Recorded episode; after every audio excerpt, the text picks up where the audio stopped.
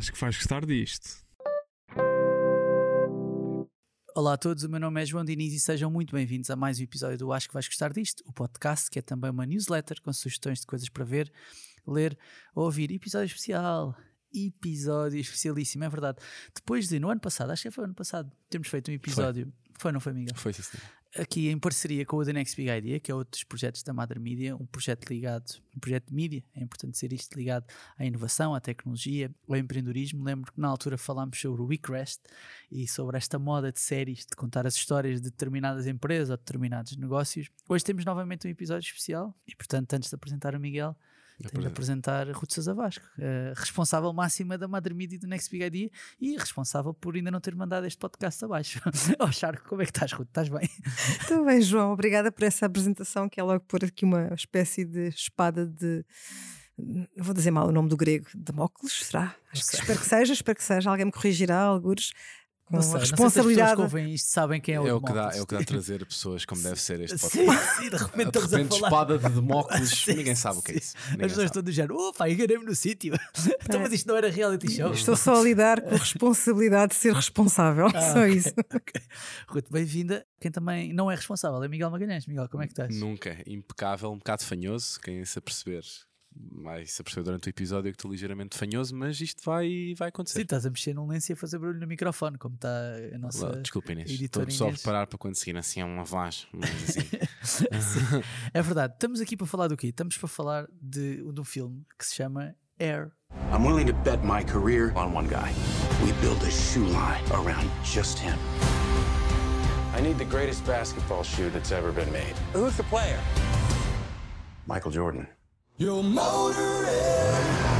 Air, filme realizado por Ben Affleck, o nosso puto Ben, que estreou no dia 13 de Abril em Portugal, já estreou nos Estados Unidos já há duas semanas, penso eu, quando este episódio sair. Miguel, sobre o que é que é este filme? Acho que é sobre algo que tem muito, eh, muito perto do teu coração, João. Ahm, Leitão? Leitão, a, a seguir a Leitão, a seguir a Leitão. É basicamente sobre a história como a Nike conseguiu contratar o Michael Jordan para ser o seu, a sua principal figura desportiva, digamos assim. E é um bocadinho a história como a meio dos anos 80, quando o Michael Jordan estava prestes a sair da faculdade e há um processo normal na, na NBA que é a partir do momento em que tu sabes para que equipa é que um jogador quando sai da faculdade vai, ele tem toda uma, uma série de vamos chamar deveres comerciais que é que marcas é que vão patrocinar, que sapato ou que marca é que ele vai ser o embaixador e é um bocadinho a história de como a Nike, que no meio dos anos 80 não era de toda uma das marcas ou a principal marca desportiva no mundo inteiro que conhecemos hoje, teve que ser um bocadinho criativa para conseguir convencer aquele que na altura era um desconhecido, não é, não é a figura que nós conhecemos hoje, mas que conseguiu ter uma certa visão para ver num miúdo de 20 anos a, pessoa que podia ser o fator transformador para a empresa que conhecemos hoje. E parte da história é contada através de uma personagem que, ao longo, se quiseres, da história das empresas ou até da história daquilo que é o Michael Jordan da Nike, não é assim tão falada. Que é um senhor que se chama Sonny, eh, Sonny Vacario. Vacario? Sim. Vaccaro. Sim, Exatamente. Vacaro. Sónio é bom, puto. Sonny. Sónio, Sonny. Sónio. Sonny. Não, Sonny Vaccaro. Deixamos aqui, deixamos aqui a Ah, sugestão. Sonny. Se quiserem ter um filho que entrou no Hunger Games, chamam-lhe Sónio. Sónio. Ah, mas pronto, é pegar um bocadinho nessa, nesse senhor que de facto existiu e perceber qual é que foi o papel dele em todo este processo de convencimento. ah, se quisermos, para o Michael Jordan se juntar à Nike. É verdade, este é, este é um filme sobre um negócio que mudou o mundo, na verdade, mudou o mundo dos negócios, mudou o mundo do desporto. Deixar só a nota, que é uma coisa aqui importante, que é para além do filme ser realizado pelo Ben Affleck, tem também o próprio Ben Affleck no, no elenco, faz de Phil Knight, que é o fundador, Da Nike. o fundador da Nike, Matt Damon, portanto temos Damon e Affleck juntos novamente, 25 Ja- anos depois Yeah. De, do Bom Rebelde e Já tiveram, já, não é a primeira vez que fizeram o estão último duelo e não sei o que, aquilo foi, juntos. foi um Não- bocado não- esquisito, não- pronto, Não estava espetacular, mas pronto, já não. sim. O Também- Jason, Yeah, Jason Bateman. Jason Bateman, Chris Messina, a Viola Davis, Chris Tucker, Marlon Wayans. Para além disso, eh, uma curiosidade que eu vi que é o cinematógrafo deste filme é um senhor chamado, ou, ou chamado diretor de fotografia, pronto, é um senhor chamado Robert Richardson, que se calhar o nome pode não dizer muito a muita gente, mas teve só 10 vezes nomeado para um Oscar e ganhou 3. ganhou pelo Hugo, pelo Aviador e pelo JFK.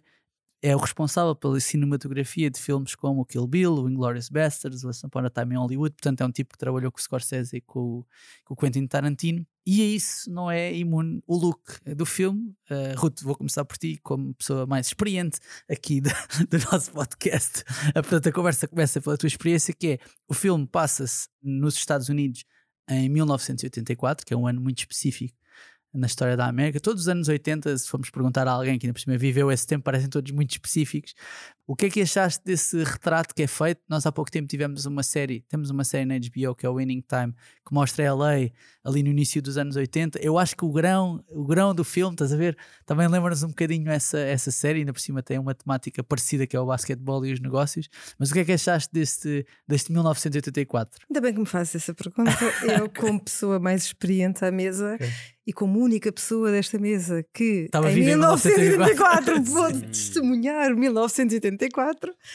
Posso ter o alívio que sinto com essas palavras, porque eu normalmente estou sempre numa posição tipo. Podes-me convidar mais arcaica, vezes. Eu venho cá, eu venho cá, eu, eu venho cá. E também como pessoa mais experiente, uh, quero deixar aos nossos caríssimos, uh, caríssimo público do Acho que vais gostar disto, mais ou menos experiente, uma retificação é Damócles e não Demócles. Okay. E já agora ficam com mais de três palavrões de seguida. É protagonista de uma anedota moral que figurou originalmente na história perdida da Sicília por, atenção, Timeu de Tauroménio. Há estes nomes, ok? Eles okay. existem. Obrigado. Uh, Timeu também é um bom nome de Hunger Games. É outro nome, é outro nome perfeito. Nome, então, Mudo de 1984, eu acho que esse é mesmo o primeiro registro de quem, de quem vê o filme. Obviamente que para quem viveu efetivamente o ano de 84 é uma memória, é um memory lane completamente diferente de quem tem uma ideia do que é que foi 1984, construída através do que foi vendo e do que foi partilhando com outros.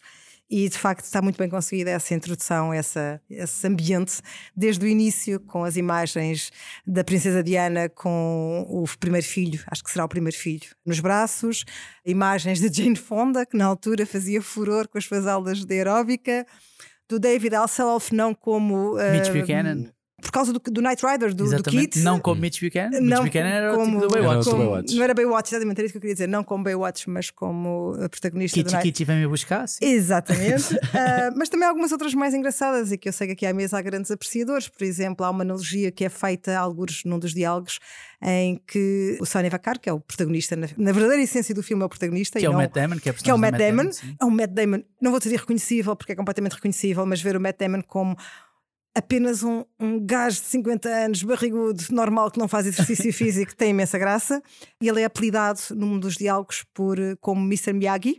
Ah, sim, e Mr. Sim, é Miyagi, acho que aqui à mesa todos é verdade, gostam. É verdade, de, gostamos muito. O João é especialmente fã. De... Gostamos muito. E, e, é importante também o início com a música do Money for Nothing dos Dire Straits. Straits que é, aquela música a começar o filme destruiu-me logo todo. Toda, toda a banda sonora, pá, podemos tirar já isto aqui do filme. Pá, a banda sonora do filme é incrível. É sim, incrível. Mas eu... Já gastaram imenso dinheiro naquilo de certeza, porque tem Dire Straits, tem Cindy Lauper, tem tem clássicos. Real Speedwagon com Can't Stop This Feeling Pá, Anymore. Pá, tem, tem, imensa, tem, tem imensas coisas. Can't Fight boas. This Feeling. Pá, yeah, yeah, yeah. Tipo, e é, é, tipo, é muito. Tem o Born in the USA. O Born in the USA. Fechar, fechar. Sim, é, mas pá, o início logo com os acordes do Money for Nothing a mim tocou muito forte. Pá, eu senti-me logo, estou dentro do filme. Senti que a música mete eu logo Eu estou arrepiado agora, porque estou-me a lembrar dos acordes do Money for Nothing. Eu gostei imenso do filme, pronto. Mas, e depois quando toca a Cindy Lauper, o Time After Time da Cindy Lauper, pá, aquilo, aquela música, estás a ver, tem um efeito, eu acho, nas pessoas. Quando ouvem aquilo, é, imp é impossível alguém ouvir aquilo e não ficar um tiquinho nostálgico. Tu tens, é tipo, é obrigatório. tu ouves aquele, tu ouves aquele sintetizador ou o que é que é, e tu ficas assim. Ah, Sim, é quase ter pena de quem não tem uma memória com aquela música, é, não é? Do género. Não tens, como assim? Tem de ter, toda a gente tem de ter, ao mesmo que não tenha nenhuma memória específica, é do género. Esta música faz-me pensar em algo. Pode ainda não me ter acontecido, mas eu estou assim. Mas um dia vai acontecer, um dia vai acontecer. mas pronto, esse mood de 84 acho que está muito bem conseguido. Esse grão que tu estás a falar é incrível. O filme leva-nos mesmo para 84. O filme, os fatos, o penteado do Jason Bateman é uma coisa que não se usa. O penteado do Phil Knight, o penteado não, o cabelo, atenção, não é o penteado, é o cabelo do Sim, Phil eu não Knight. sei se ele empregou muito tempo ali naquele cabelo. É para aquele cabelo, é qualquer coisa, e eu ver um Ben Affleck com aquele cabelo também é qualquer Sim. coisa. Mas outras referências, fala-se do Orwell pelo meio, por causa, obviamente, do livro de 1984, desculpem lá depois da Damocles Orwell, mas prometo que isto não vai ser aborrecido. E também havia o Uh, anúncio da Apple com. Havia o anúncio da Apple, uh, os telefones, para os telefones é um registro assim, aqueles telefones, imaginem, uma das cenas do filme tem como facto extraordinário que há um carro que tem um telefone no carro e consegue-se efetivamente falar no telefone do carro. E isto é visto como uma coisa extraordinária. Sim, sim, Portanto, sim. estamos em 1984 e estamos na América de 1984 e o filme, que é indubitavelmente, e nunca tenta fugir a isso, nem devia, porque a história é uma história americana, acho que nos transporta lindamente para esse ambiente. Acho que só uma nota, para quem em Portugal, em 1984, tinha algumas memórias, esta na altura jovem adolescente, de repente tem ali uma alusão aos Jogos Olímpicos de Los Angeles, de 1984, e lembrei-me de uma madrugada a ver Carlos Lopes a ganhar uma maratona por 35 segundos, um esforço final incrível, um esforço final incrível, um lingrinhas português sem nada que se comparasse a muitos atletas de alta competição que ali estavam, apesar da maratona ser obviamente um desporto onde tipicamente atletas menos, com menos apoio, com menos condições de preparação vão, mas que foi um momento super entusiasmante. Vai na raça, vai na raça. Foi na raça, foi na Verdade, raça. Tuga Power, mesmo ali em LA. Yeah. Um, Miguel, queria só dizer aqui uma ou duas coisas antes de perguntar sobre não só o que é que gostaste mais do filme, mas yeah. uh, o impacto que este negócio teve uh, no mundo. Eu ouvi algumas entrevistas do Ben Affleck, queria deixar uma nota porque eu achei este pormenor bastante interessante que foi o Ben Affleck em todas as entrevistas que deu sobre o filme tinha um Air Jordan calçados. Em todas, em todas. Vão à net, procurem entrevistas do Ben Affleck com o Matt Damon, sem o Matt um, Damon. Houve um publicista qualquer que. Alguém disse que... assim: não, não, a Nike deve ter dito, mano, como é que eu tenho de explicar? Vais usar ténis nossos uh, para fazer este filme. para fazer este filme, portanto, a partir de agora vais usar. Ele está tipo de fato com os ténis da Nike. Sempre. Isso só será comprovado se a Nike fosse um dos patrocinadores do filme. Mas não é, mas não é. Mas não é, mas não é. Portanto, não sei se está nessa posição. Mas, mas, epá, pode ter sido só cortesia, mas a verdade é que se vocês forem ver, e é interessante porque o Matt Damon não tem os ténis da Nike, ou seja, eles estão os dois no mesmo sítio. Ben Affleck, ténis Air Jordan, calçados nos pés, Matt Damon, nada disso, estás a ver? Nada disso. Achei essa cena curiosa. E agora queria perguntar-te um bocadinho sobre, sobre este negócio em específico. A Nike tem uma série de histórias associadas, tem uma mitologia muito própria, né? Começou por ser uma empresa que importava uns ténis japoneses, estava muito dedicada, sobretudo, a a atletismo, yeah. eram as suas principais. Até porque era também o background do Phil Knight. Eh, exatamente. Uh, sido o background dele enquanto atleta. Sim, exatamente. Há uma mitologia que até aparece no filme, no fim, sobre o logo da Nike. Pá, que o logo da Nike foi contratado por 2 dólares a hora a uma designer, gastou 17 horas e portanto o Phil Knight pagou-lhe 35 dólares por aquele, por aquele logo. Uh, já agora ele diz que, passado uns anos, depois da companhia entrar em. da empresa entrar em. Bolsa. Entrar em bolsa, deu tipo 500 ações da Nike a essa, a essa designer. Portanto, o Phil Knight em si é uma personagem, é uma personagem, mas este negócio efetivamente mudou a história. Pá, eu vou arriscar até não só do marketing desportivo, que já era muito uhum. nessa altura, mas da forma como a, a relação entre os atletas e estas marcas desportivas existia. Porquê?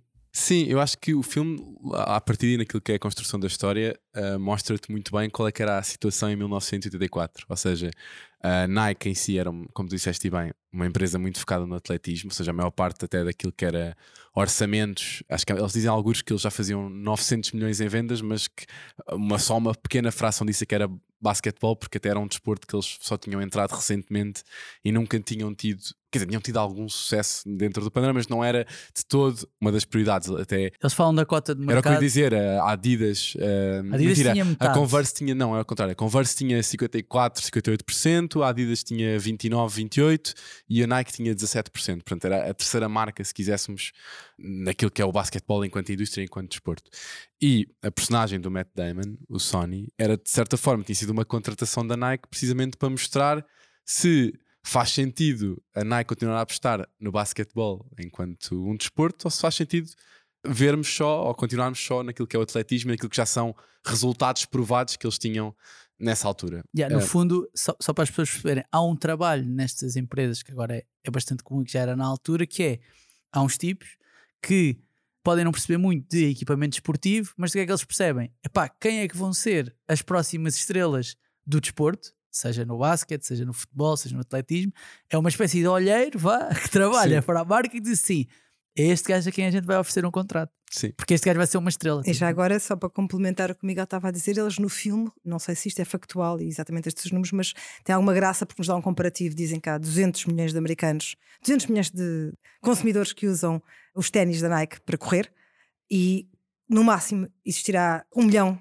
que diziam vai usar, eles, e diziam altura, eles na altura. para utilizar ténis, ténis de basquetebol. De basquetebol. Portanto, era esta porque a diferença. Os ténis, porque os ténis de basquetebol, até essa altura, eram utilizados apenas e só para jogar yeah. basquetebol. Yeah. Era como ténis, os ténis de handball ou umas chuteiras, sim, sim, sim, de, de, futebol. Tipo, exatamente a mesma coisa. Sim, e eu acho que dentro daquilo que é o filme e daquilo que é até a exploração da Nike enquanto negócio, é um bocadinho, e a personagem do Matt Damon tem muito esse papel, que é mostrar como é que uma ou um desporto no qual a empresa nunca tinha apostado muito podia ser aquele que a transformava enquanto negócio. E acho que depois de se ver o filme é difícil não fazer um bocadinho a conclusão ou, ou, não perceber que se calhar sem o Michael Jordan, hoje em dia não há uma Nike que patrocina tipo o Ronaldo, ou uma Nike que patrocina o Federer ou o Nadal no ténis, estás a ver? E hum, o basquetebol em si levou a Nike. Já agora nem o Federer, nem o Ronaldo, nem o Messi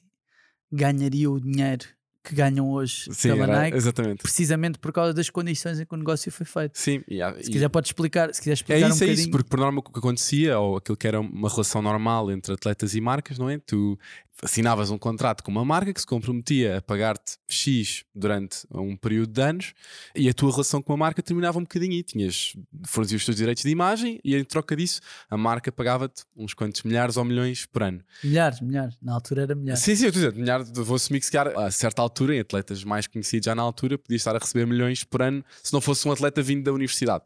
Estou a assumir, imagina. Eu acho que não, mano. Eu acho que não. Se tu fores à procura de registros na altura, tipo, para já, pronto, estás a falar de uma altura. Se calhar hoje com a inflação seriam, sim, sim, sim, seriam milhões, mas é, os, mesmo os contratos publicitários entre atletas, porque não te, não te podes esquecer que o basquetebol nessa altura não era um. Mas eu estou a assumir eh, do desporto de uma forma geral, porque isto, ah, não, okay, isto okay, não era uma okay. coisa que acontecia só no basquete, mesmo, mesmo no futebol eu vou assumir que não era uma coisa tão comum. Tu de repente, se tivesse um, um futebolista qualquer a lançar a sua marca de ténis com a Adidas, estar já também a ter uma parte das receitas. Isto ah, não, não terias, não terias. Coisa, estou a dizer enquanto modelo de a forma como não, o atleta. Não tinhas. Estou a dizer é, mesmo, mesmo em termos de volume, porque imagina, como as marcas provavelmente não achavam que era Imagina, aquilo era um add-on, estás a ver? Ok, tenho aqui o Michael Jordan, eu tenho aqui o Maradona, eu tenho aqui sim, o que é que seja. Pá, o gajo aparece, é tipo, é como se fosse o Ronaldo Kalinic, estás a ver? O gajo aparece ao meu lado, paga-me um X, tipo, o Ronaldo não recebe nenhuma porcentagem. Era, era o que estava a dizer. Shampoos que, ele, shampoos que vende a Linic porque não era entendido dessa maneira.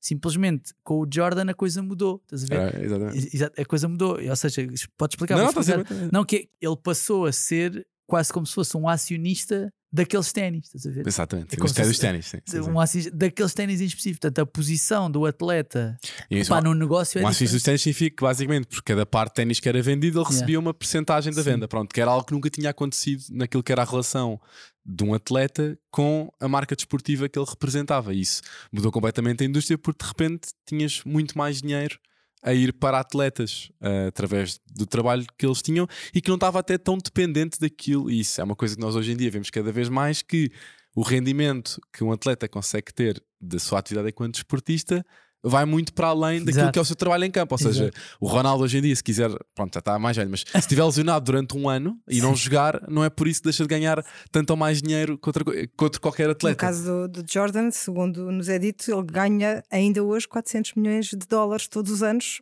Por ter-se ficado acionista e já não joga há, já 20, não joga. há 20 não. ou 25 anos. Há, todo, há, todo, há, toda uma ideia, há toda uma ideia, se quiserem, de player empowerment vá, que começa quase até em certa medida com Michael Jordan uh, e com o poder que ele tinha nos negócios, com as marcas. Pá, o Jordan, não sei se não foi a primeira estrela a assinar um contrato vitalício, uh, se calhar não foi, se calhar já havia, já havia, mas ele assinou um contrato vitalício com a Nike. Né? O Jordan, se deixasse vender ténis, continuava a receber da Nike e eu tenho dúvidas que estas estrelas estavas a falar agora, o Ronaldo, o Messi, não tenham também isso com a Nike e com a Adidas. Ou seja, ele abriu esta porta, e isso até aparece no filme, o, o Phil Knight, a personagem do Ben Affleck, a dizer: Bom, agora abrimos esta porta e, por princípio, estes gajos agora vão querer, toda a gente vai querer uma porcentagem dos ténis, toda a gente vai querer uma cota até na empresa, mas se pensarmos bem, no final do dia, o raciocínio da mãe do, do Michael Jordan foi quem exigiu isto, que é a personagem da Viola Davis, até faz algum sentido, que é, se isto for meu, se calhar vou fazer mais por vender, estás a ver? Porque eu próprio hum. estou a ganhar com isso. Eu acho que é mais. É assim, acho que a personagem da mãe dele, obviamente, é sempre ficcionado, mas acho que é uma personagem incrível, não só pela atriz que desempenha, mas pela história em si mesmo, que é.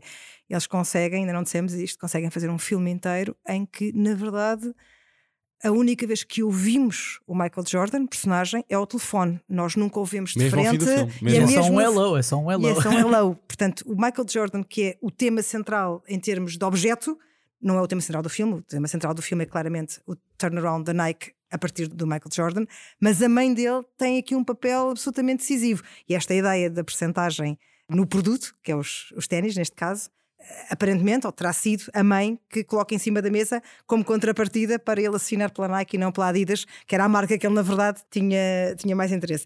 Eu gostava de dar aqui duas notas, uma completamente extemporânea, mas porque acho sempre graça a estas coisas. Ténis ou sapatilhas? No filme inteiro, nós estamos a ouvir sempre a expressão sapatilhas. Não é Como ouvir, estás a ler. Desculpem a ler, a ler Ah. nas legendas, não é ouvir. No, no- no filme ouvimos em inglês a expressão sneakers, que é como eles se designam, mas a tradução é sempre sapatilhas. shoe até. Shoes, uh, uh, running Dizem shoes, shoe. and, exatamente. É- shoe.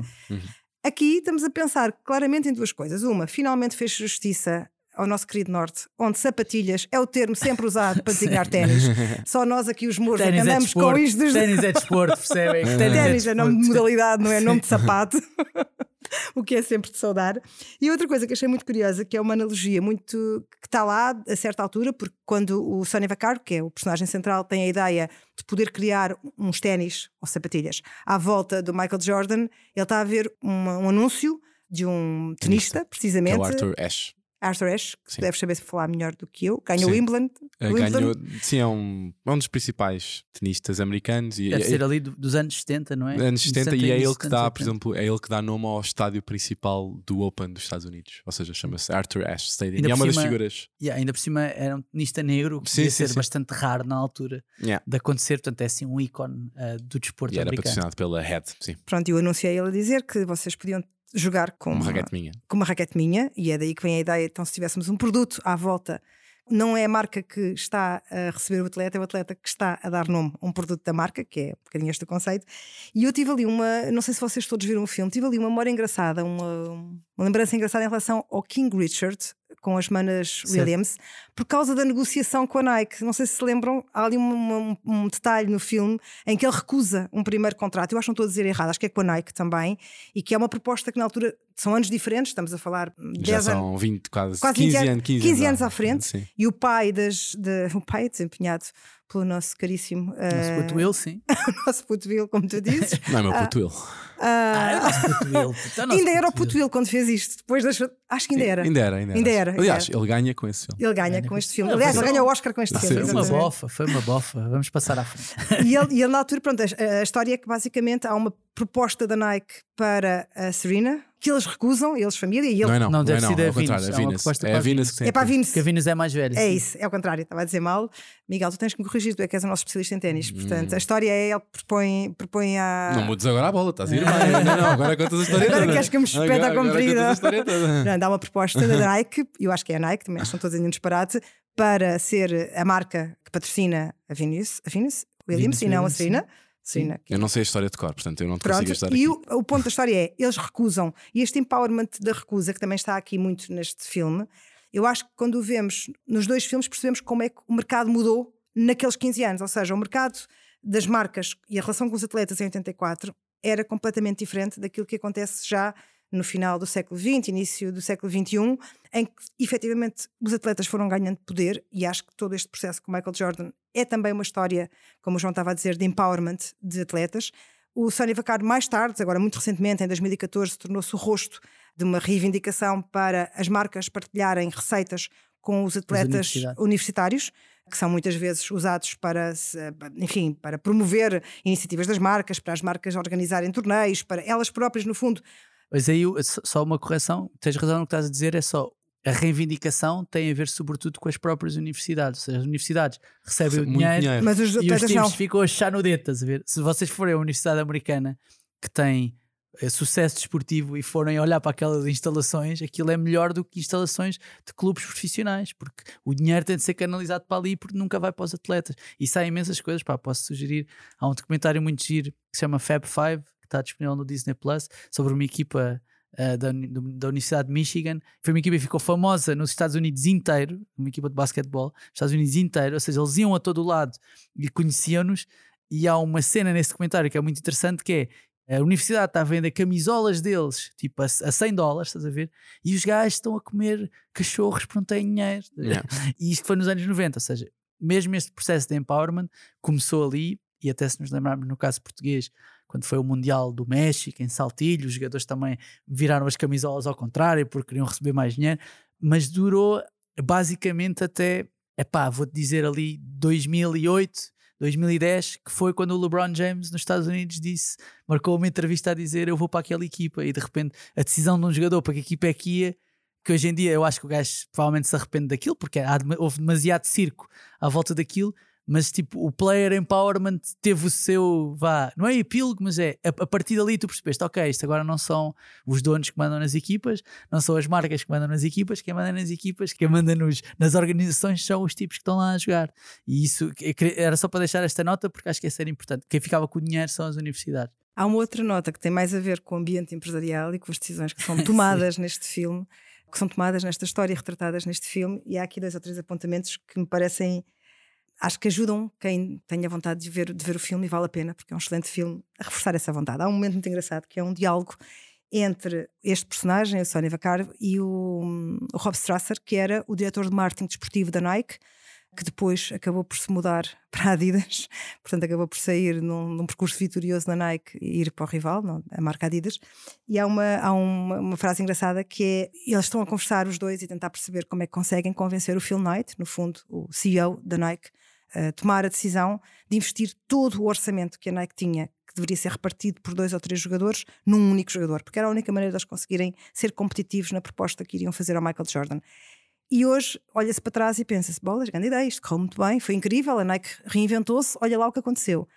Na altura, isto punha em risco o lugar deles todos. Ou seja, se isto tivesse corrido mal, se o Michael Jordan não tivesse sido o jogador que foi, ou se até tivesse sido o jogador que foi, mas tivesse corrido mal com o produto, tivesse corrido mal na relação, eles todos provavelmente teriam, não só empresarialmente e do ponto de vista profissional, ter perdido uma parte significativa dos seus pontos na carreira, como provavelmente teriam sido despedidos. Tinha um conselho de administração para responder. E eu acho sempre que estas decisões, vistas de fora, são sempre super fáceis, não é? Quem manda e quem pode, porque é diretor, ou porque é presidente, ou porque é fundador, tem a faca e o queijo na mão, faz o que quiser. E o que eu acho sempre maravilhoso no mundo das empresas é que ninguém tem nunca a faca e o queijo na mão e toda a gente está sempre pressionada por alguma coisa e toda a gente está sempre na iminência de poder ir do 0 a 1, um, do 1 um a 0, como se queira pensar.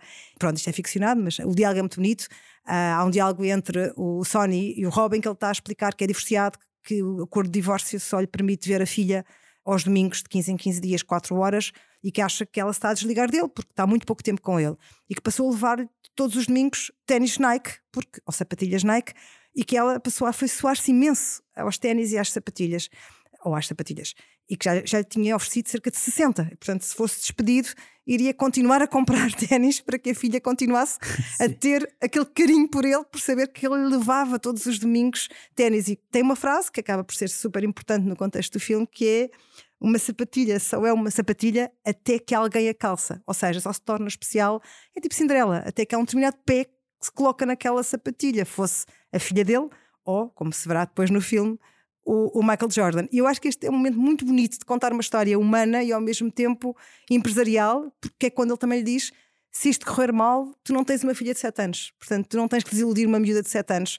É só uma coisa que correu mal na tua carreira, que atenção, também não era de menos importância, mas não seria tão dramático quanto desiludir uma filha, não é? E depois isto escala, e quando o Sony tem que ir vender a ideia ao Phil Knight, volta a haver um diálogo super engraçado em que eh, basicamente o CEO, Ben Affleck, o seu cabelo esquisito, diz que tem muitas dúvidas porque não lhe passa pela cabeça fazer uma coisa que nunca se tinha feito, na verdade, que é pegar nos 250 mil dólares a ridícula soma de 250 mil dólares, diz que a gente está a falar hoje, mas na altura era imenso dinheiro, e investir tudo num único atleta e correr o risco de tudo correr mal.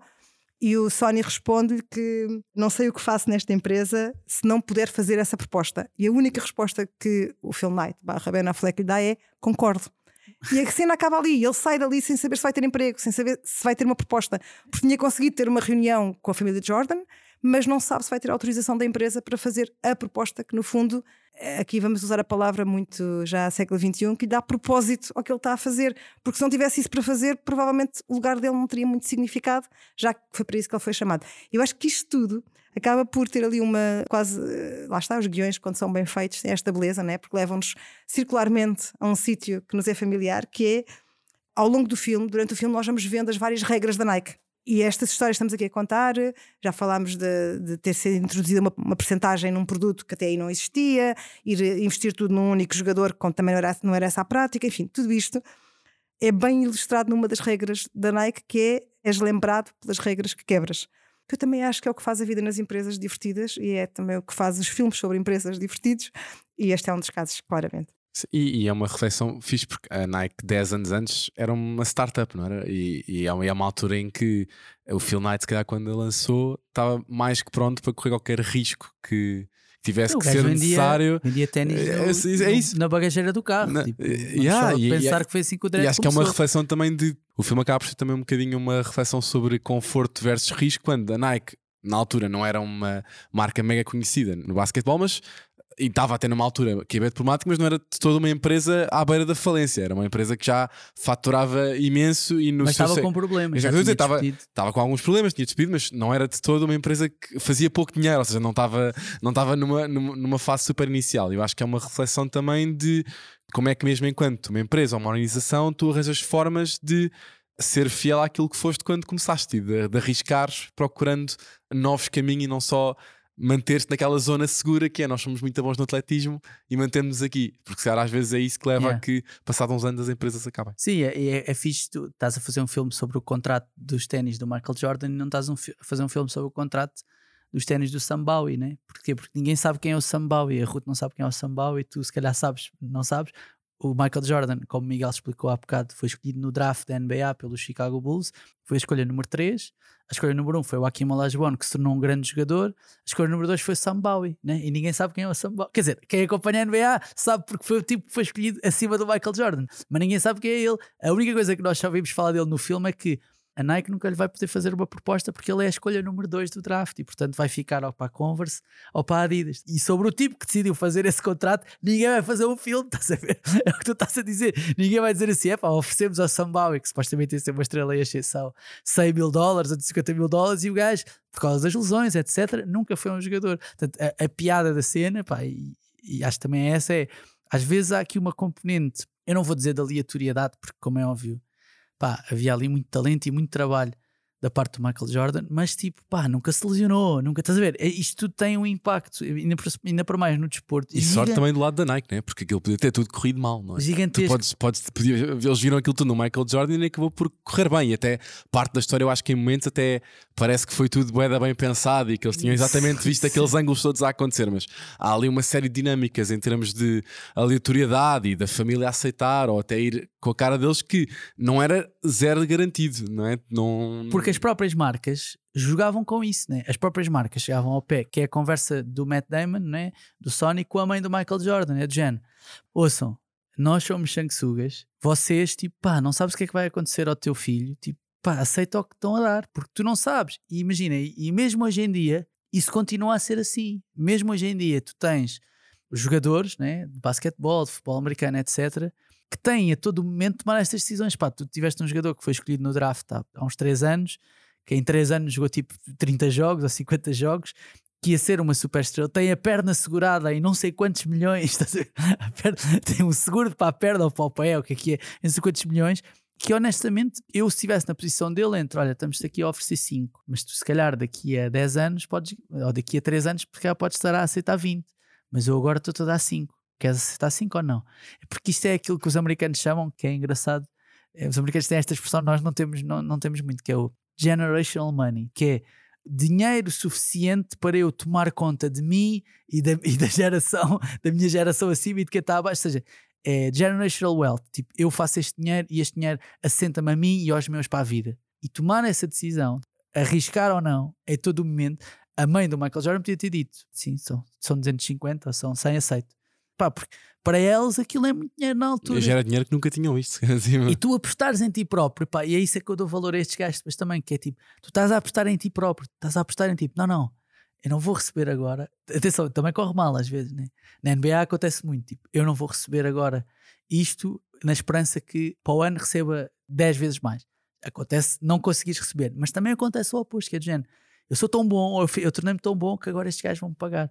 E essa ideia de que é uma coisa muito americana, né? este, este individualismo americano do tu apostares em ti próprio, eu acho que está bem patente no filme em quase todas as personagens. O Michael Jordan aposta nele próprio. A mãe do Michael Jordan aposta nela própria, na sua capacidade e no Michael Jordan. O Sonny Vaccaro está a apostar nele próprio. O agente do Michael... Tipo, eles todos estão tipo, a fazer, em certa medida, o melhor possível para eles próprios e no final do dia isto é tudo uma harmonia e, tipo, e aquilo que é melhor para eles próprios corre bem para toda a gente a ver. O que é raro, o que é raro, porque na maior parte dos casos, quando tu fazes coisas boas para ti próprio, às vezes isso não se coaduna com as coisas que são boas para os outros que estão à tua volta. É, e atenção que é assim, nós estamos a ver um determinado, uma fatia de tempo em que isto acontece, o ano de 84, depois vemos alguns anos para a frente e sabemos que correu bem e que a Nike continua a ganhar muito dinheiro com o Michael Jordan, o Michael Jordan continua a ganhar muito dinheiro com a Nike, foi sem dúvida um casamento feliz, mas também sabemos, por exemplo, não está parece no filme, que anos depois o Sony é despedido, ele sai supostamente incompatibilizado com o Phil Knight da Nike. Já agora mais uma curiosidade, estas coisas dos destaques. Ele diz Nike o tempo todo. E eu estou sempre a pensar, Nike? E ele diz, Nike. aliás, há uma altura que ele diz: Eu até achei que tinha chamado Nike. Mas, mas os americanos dizem Nike. Nike, Nike. Acentuam um I, o Nike, yeah. nós temos Nike, nós temos Nike. Nike.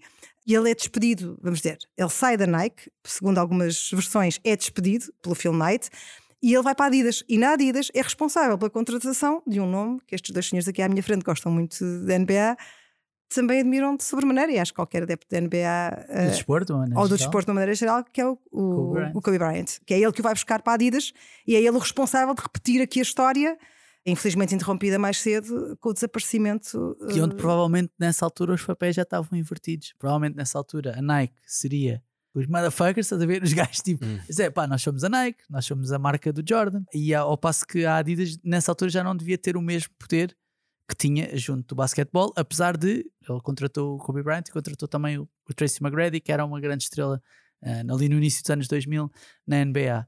Mas é engraçado, e mesmo agora tu continuas a ter isso, mas tu tens, por exemplo, isto é uma curiosidade que é, mesmo dentro da Nike, tens a Air Jordan e tu tens a marca do LeBron James também.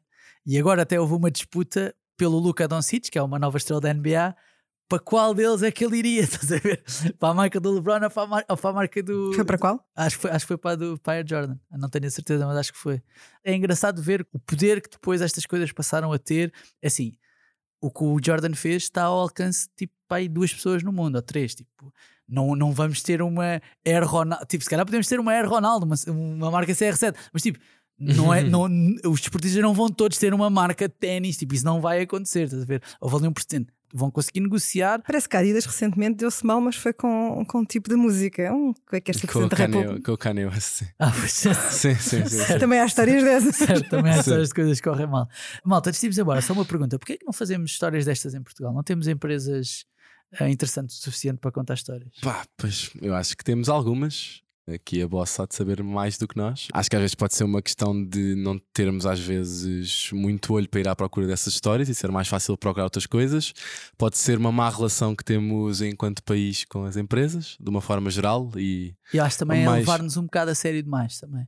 Na também, forma como queremos contar estas histórias. Sim, sim, pode ser também. Acho, acho que Porque há é muito humor, há muito, há muito humor nesta história. Sim, há, sim, muita, mas... há muito exagero, como há numa série de outras coisas. Né? Os americanos, quando contam essas histórias, eles estão a contar uma história, eles não estão a fazer um documentário. Ou seja, eu objetivo... acho que nós temos um bom exemplo. Assim, recentemente morreu o Rui Nabeiro e tivemos um livro escrito pelo Peixoto. Chama-se Almoço Domingo, se não estou em erro. Almoço Domingo, exatamente. E é, foi feito nos 90 anos do Rui Nabeiro e não é uma biografia do Rui Nabeiro. Não é um, não é um livro institucional sobre o Rui Nabeiro. É uma ficção, é um romance que teve a concordância e a participação da família, mas que é, um, é uma criação literária e que eu acho que por isso também tem um, um impacto diferente.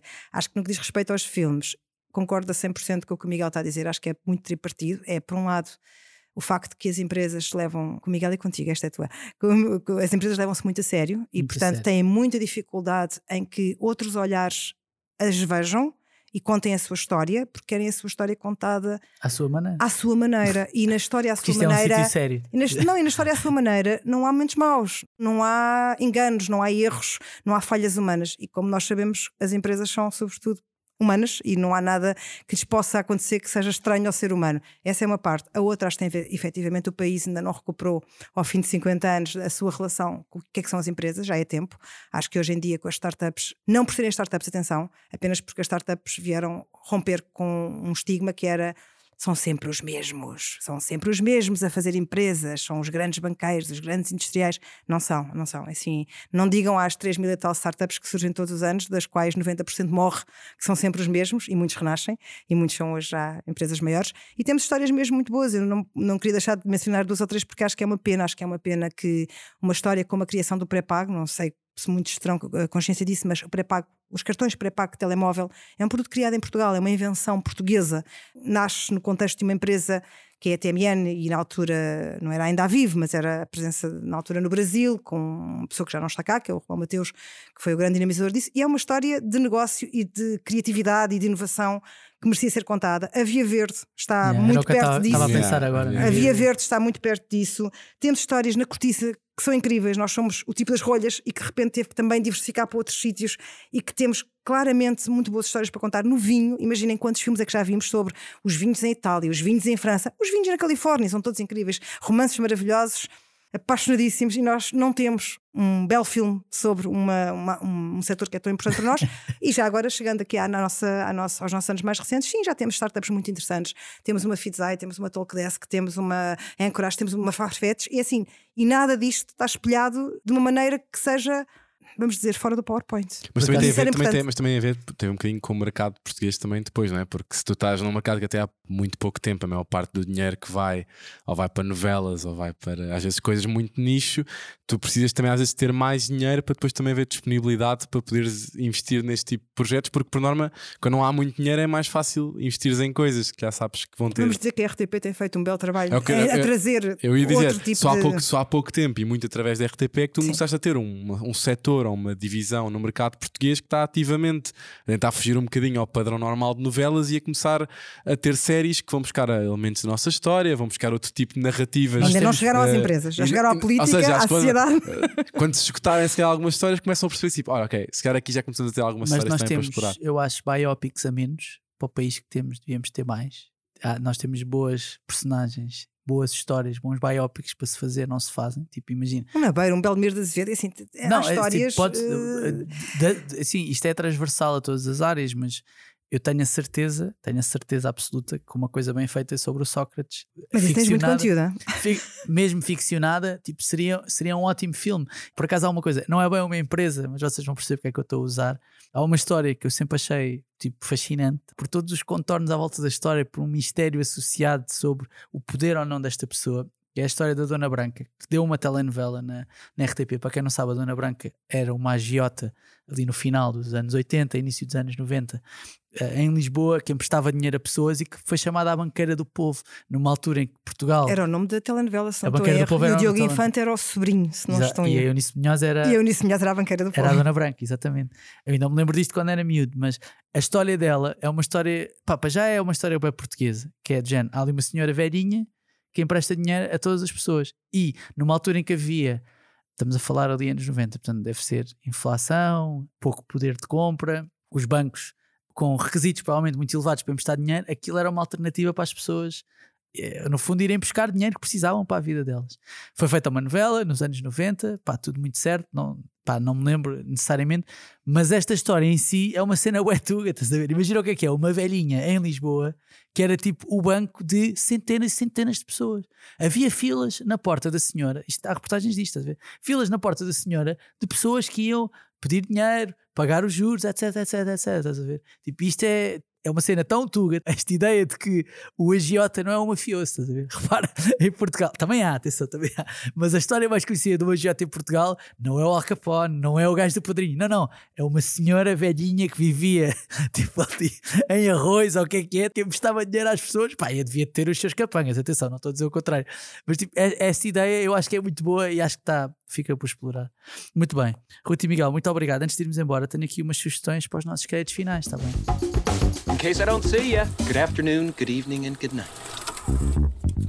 Muito bem, eu acho que este filme tem de ser visto em conjunto com uma série de coisas, se vocês quiserem. Vou-vos deixar aqui umas sugestões para vocês e para quem nos está a ouvir. Antes de mais, The Last Dance, documentário incrível da Netflix sobre a última época do Chicago Bulls e, sobretudo, sobre o Michael Jordan, que é a personagem central, foi o documentário que trouxe de volta para a ribalta o Michael Jordan enquanto jogador de basquetebol e não tanto enquanto figura do meio do, ah, do marketing desportivo ou, ou enquanto dono de uma equipa da NBA, que ele também é, e por ter sido lançada na pandemia, teve um sucesso brutal no mundo inteiro e onde este tema também é abordado, este, este negócio com a Nike e a relação do agente, do agente dele também com ele e com a Nike é uma sugestão que eu deixo. Deixo também o Winning Time na HBO. HBO Max porque fala muito de Los Angeles, uh, mais ou menos na mesma altura, final dos anos 70 início dos anos 80. Tem o Grão, que nós estávamos aqui a falar, e também é uma história gira sobre como é que um tipo, que era o Jerry Buss, dono dos LA Lakers, mudou a NBA. A NBA, quando o Michael Jordan entrou, já estava numa fase ascendente, mas em, no final dos anos 70 ninguém queria saber da NBA. As finais da NBA davam indiferido na televisão, ninguém queria saber daquilo. E o Jerry Buss em Los Angeles tornou os Lakers uma equipa sexy. Provavelmente são a equipa ou uma das equipas mais famosas no mundo inteiro, equipas desportivas mais famosas no mundo inteiro. Portanto, Winning Time, HBO Max, vale a pena, vale muito a pena ver essa história. E depois o WeCrest, que já falamos aqui, temos um episódio sobre, sobre também temos um episódio sobre o Winning Time, já agora, é importante dizer. o WeCrest, que é sobre a história de uma startup que é a WeWork Uh, nós tivemos aqui um episódio, foi a última vez que falámos os três juntos aqui no podcast sobre, sobre, sobre esta história. É uma história bastante peculiar, até sobre um, um guru, vamos dizer assim, das startups e a forma como, através de um determinado conceito e de acreditar muito em mim próprio e, se calhar acreditar. Eu acho que ele enganou-se a si próprio, ele enganou-se a si próprio em relação ao conceito, mas como é que ele conseguiu enganar muita gente uh, nesse processo? Pá, e por último, só porque estamos a falar de filmes que revolucionaram a história do desporto ou a história do, das empresas. Vou deixar só aqui o Moneyball, que é um dos meus filmes favoritos, que também está disponível na Netflix, que é sobre um tipo que revolucionou o desporto em si, o desporto de uma maneira geral, primeiro o beisebol e depois a tudo o resto, através da utilização de estatísticas e analytics e etc. E, na verdade, o ritmo, tanto do Winning Time como do Moneyball, que são do Adam McKay, Aliás, o Winning Time é do Adam, tem o Adam McKay, o Moneyball acho que não tem, tem o Aaron Sorkin, mas acho que não é o Adam McKay. Mas há ali um ritmo nestes filmes que é muito parecido ao Air e que me fez lembrar quando eu estava a ver, e portanto fica aqui a sugestão. Uh, Ruth e Miguel. Estupendas sugestões. Estupendas sugestões, gostaram? Já Gostei bastante. Estão, Estamos muito, estão a par, muito. Estão a par Estamos a par. Já vi, já vi todas. Já viram tudo? Já vi tudo. Okay, já então, vi. então então- vi o Winning Time todo. Portanto, acho E o Moneyball? O Moneyball vi Claro. mais do que uma vez, sim. esse, Também esse é eu, um dos meus Moneyball. favoritos. Yeah, eu acho que o Air vai ser um daqueles filmes que eu também vou ver mais do que uma Eu também vez. acho que vão ver mais do que Yeah, uma vez. É claramente um filme que dá para ver e rever. Uh, Miguel e Ruth, muito obrigado Obrigada. por este bocadinho. Malta, já sabem que podem e devem ouvir e subscrever este podcast, deixar estrelas e críticas no iTunes e também no Spotify, subscreverem a newsletter do Acho que vais gostar disto, subscreverem a newsletter do The Next Big Idea. É importante ser isto. Vão lá subscrever, fiquem a par de tudo o que acontece no mundo das startups, da inovação, da tecnologia. É uma ótima newsletter, vale muito a pena para quem quer estar a par disto tudo e não tem de usar gravata. Nós não, nós não, a nossa comunicação não é engravatada, não é uma newsletter engravatada. Portanto, estão à vontade para ir ver e subscrevam já agora também o nosso canal do YouTube e as nossas redes sociais. Sigam-nos no, no Facebook, sigam no Facebook, não, no Twitter, no Instagram e também no TikTok. Está bem, malta? Olha, muito obrigado. E já que tu não disseste, e o Bola ao Ar, que é o podcast que o João faz sobre a NBA. Ah, sim, sim. Exatamente. Quem está Ah, aqui mas- a ouvir isto e gosta da NBA, de certeza que se ainda não ouviu, vai gostar muito de ouvir. Como a mim. Ah. Até à próxima. Tchau, tchau. Tchau, tchau.